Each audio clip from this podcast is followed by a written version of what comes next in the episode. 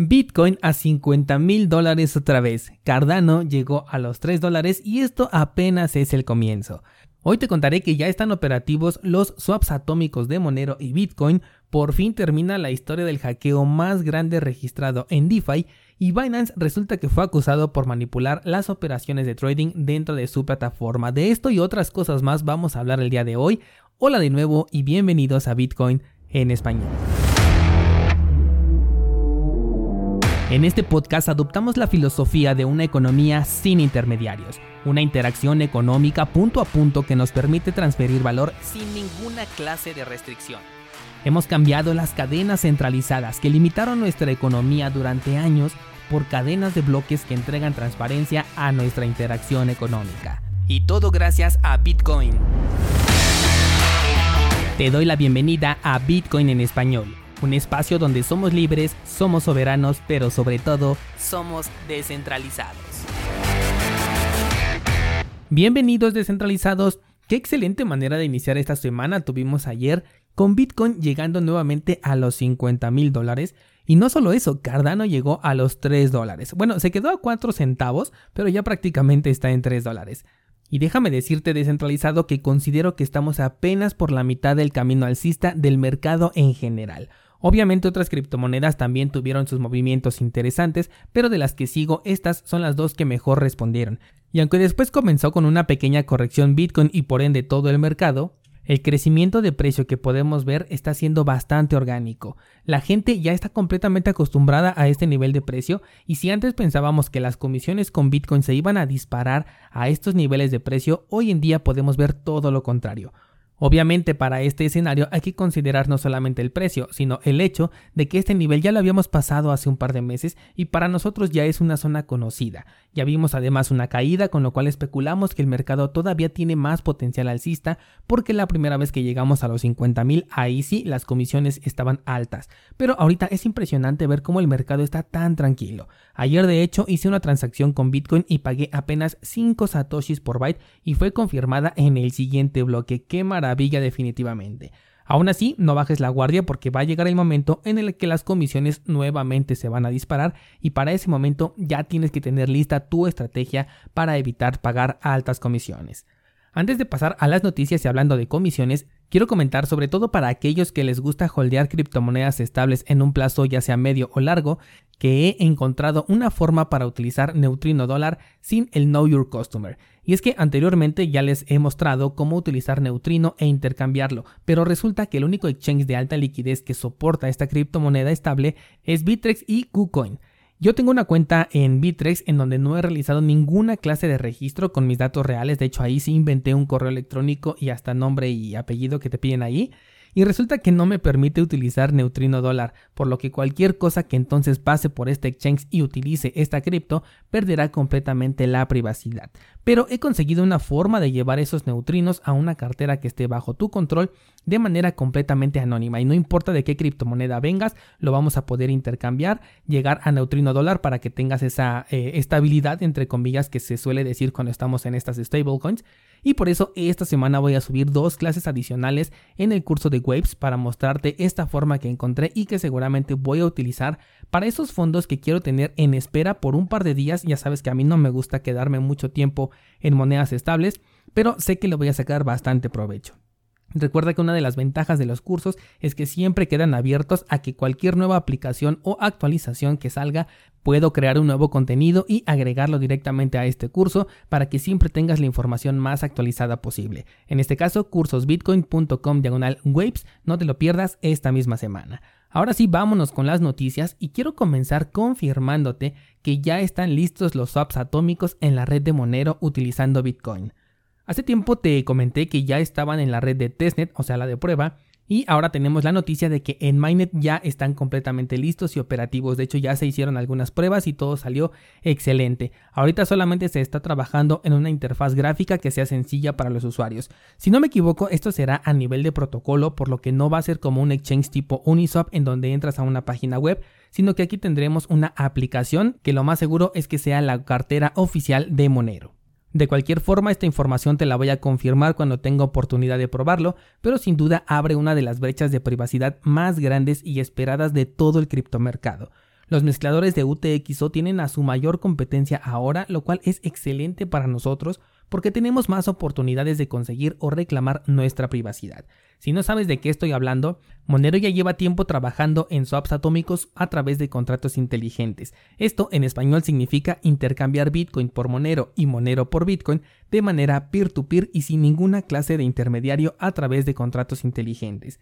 La ventaja es que Monero es la criptomoneda de mayor privacidad del espacio cripto, la cual permite que tus transacciones no puedan ser rastreadas. Hace poco te hablé de hecho de un pequeño error que ocurre si haces el intercambio dentro de la primera hora después de haber recibido tus criptomonedas de Monero, pero fuera de eso es prácticamente imposible darle un seguimiento a estas criptomonedas una vez que están dentro de la cadena de Monero.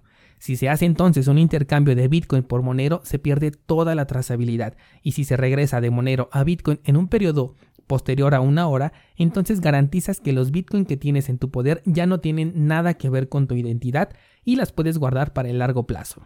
Hago aquí la aclaración de que esto no elimina la historia que tengas con esas criptomonedas, es decir, supongamos que entro a Binance y compro un Bitcoin, ya existe un registro de que Daniel Vargas compró un Bitcoin. Y aunque lo pase por este método o por el de mezcla de criptomonedas, digo de UTXO, ese registro ya no se va a borrar. Lo que sucede es que no pueden rastrear a dónde mandé ese Bitcoin, no pueden saber si todavía lo tengo guardado, no saben si me lo gasté, pero para efectos fiscales yo tengo un Bitcoin hasta que se demuestre lo contrario, ¿vale?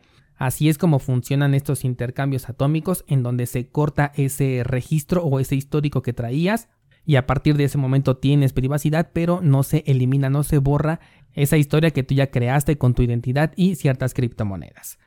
Vámonos con la siguiente noticia y por fin los usuarios afectados por el hackeo de Poly Network van a poder recuperar su dinero en un evento en donde corrieron con muchísima suerte y esto es súper importante que lo tomes en cuenta. Primero déjame terminar de contarte la nota, y es que el hacker que se había llevado 610 millones de dólares ya entregó la llave que daba acceso al balance restante que todavía no había devuelto, y fue confirmado ya por el equipo de Polynetwork, por lo tanto ya las cuentas quedan completamente en tablas.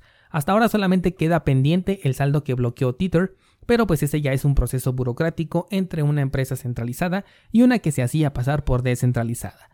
Te decía que el elemento clave en este hackeo fue la suerte, y es que ante cualquier hackeo, la pérdida es prácticamente inminente. Una vez que tú eres víctima de un hackeo, ya puedes prácticamente olvidarte de ese dinero. Sin duda, aquellas personas que estuvieron a punto de perder su balance dentro de esta plataforma, yo pienso que deberían plantearse dos veces antes de volver a poner dinero dentro de cualquier DeFi y darse cuenta de que estaban arriesgando 100 unidades a cambio de 6, con lo cual el riesgo supera por mucho al beneficio y personalmente no considero que valga la pena. La siguiente nota es un recordatorio que hacen las autoridades mexicanas a las plataformas que operan dentro del territorio para presentar el informe de los movimientos que hacen sus usuarios a más tardar el 17 de septiembre, tal y como se había anunciado hace un par de semanas o no recuerdo si fue apenas la semana pasada. Si bien los montos para informar de movimientos subieron considerablemente de 2.800 dólares hasta 87.000 dólares, Recuerda que no hay que confiarse, toda actividad puede y deberá ser reportada si el solicitante así lo quiere. Las empresas centralizadas están completamente obligadas a responder a dichas solicitudes, por lo que considera siempre el correspondiente pago de tus impuestos sobre las ganancias cuando utilices estas plataformas centralizadas para evitar cualquier problema. Algunos me han preguntado sobre estos temas contables. En este punto no te puedo ofrecer ninguna clase de asesoría porque no soy la persona que esté calificada para esto. En su lugar te sugiero que contactes a un contador que tenga conocimiento en criptomonedas y esto es muy importante que sí tenga experiencia en este tema para que realmente sepa asesorarte de la mejor manera y puedas cumplir de manera correcta con tus obligaciones. También recuerda que utilizar Bitcoin de manera nativa te puede traer muchísimos beneficios. Por último, te cuento que Binance fue directamente acusado por un supuesto ex empleado de, esta empresa, diciendo que están manipulando la actividad de trading sobre apalancada. Con esta manipulación se permiten liquidar aquellas transacciones que se encuentren en alto riesgo, todo esto gracias al exceso de apalancamiento antes de que las personas puedan hacer algo al respecto. Según el supuesto ex empleado, tiene notas de voz e incluso videos de cuando trabajaba para la empresa con esta información. Binance por su parte dijo que no daría ninguna clase de comentario por supuestos ex empleados que no están reconocidos que estén fomentando información falsa, por lo que se va a mantener en calma al respecto. A mí me parece muy curioso descentralizados Porque cuando algo perjudica a las personas entonces se habla de manipulación, pero cuando los beneficia ahí ya no se dice nada. Y no estoy justificando el hecho de que sí estén manipulando.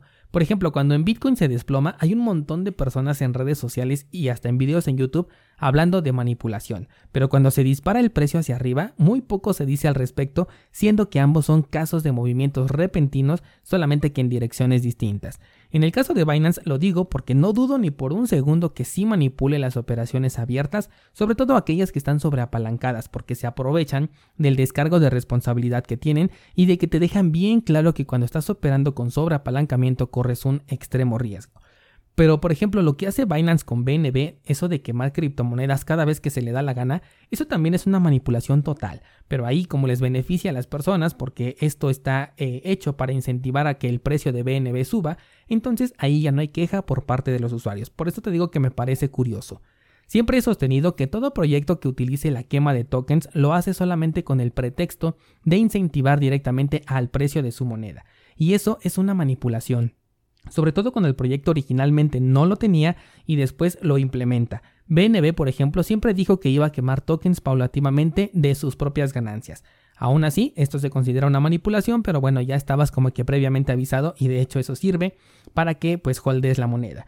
Pero por ejemplo en el caso de Ethereum sostengo firmemente que están manipulando la política monetaria con la única finalidad de incentivar a que el precio suba, porque ya te diste cuenta que las comisiones no han bajado, que en el momento en el que las transacciones empiecen a subir se va a volver a congestionar la red, entonces su actualización estaba enfocada directamente en incentivar a que el precio subiera. Están haciéndolo de manera arbitraria, así que del mismo modo podrían hacer completamente lo contrario y aquí podemos ver dos cosas, descentralización cero y manipulación total de lo más importante que tiene un proyecto cripto que es la política monetaria. Por eso es que yo no soy muy fan de Ethereum, pero bueno, aquí ya me salió un poquito del tema. El punto es que deberíamos de ser justos con lo que es manipulación, por lo menos hay que reconocerlo y saber que entrar en Binance, así como por ejemplo en Coinbase o en cualquier otro exchange centralizado, significa aceptar no solamente el riesgo implícito que tienen las criptomonedas, sino también el riesgo de que estas empresas suelen manipular sus plataformas para verse beneficiados. Y con esto vamos a abrir el debate para el día de hoy descentralizados. Cuéntame por favor qué opinas de esta clase de manipulaciones. ¿Crees que están justificadas cuando entregan un beneficio, pero son reprobables cuando afectan a otras personas? Enlace a mi Instagram en las notas del programa para que me escribas tu opinión o bien cuéntaselo a toda la comunidad de descentralizados en nuestro canal de Discord donde todos los días se llevan a cabo conversaciones súper interesantes. Cursosbitcoin.com diagonal Discord, te espero por allá para seguir con esta conversación.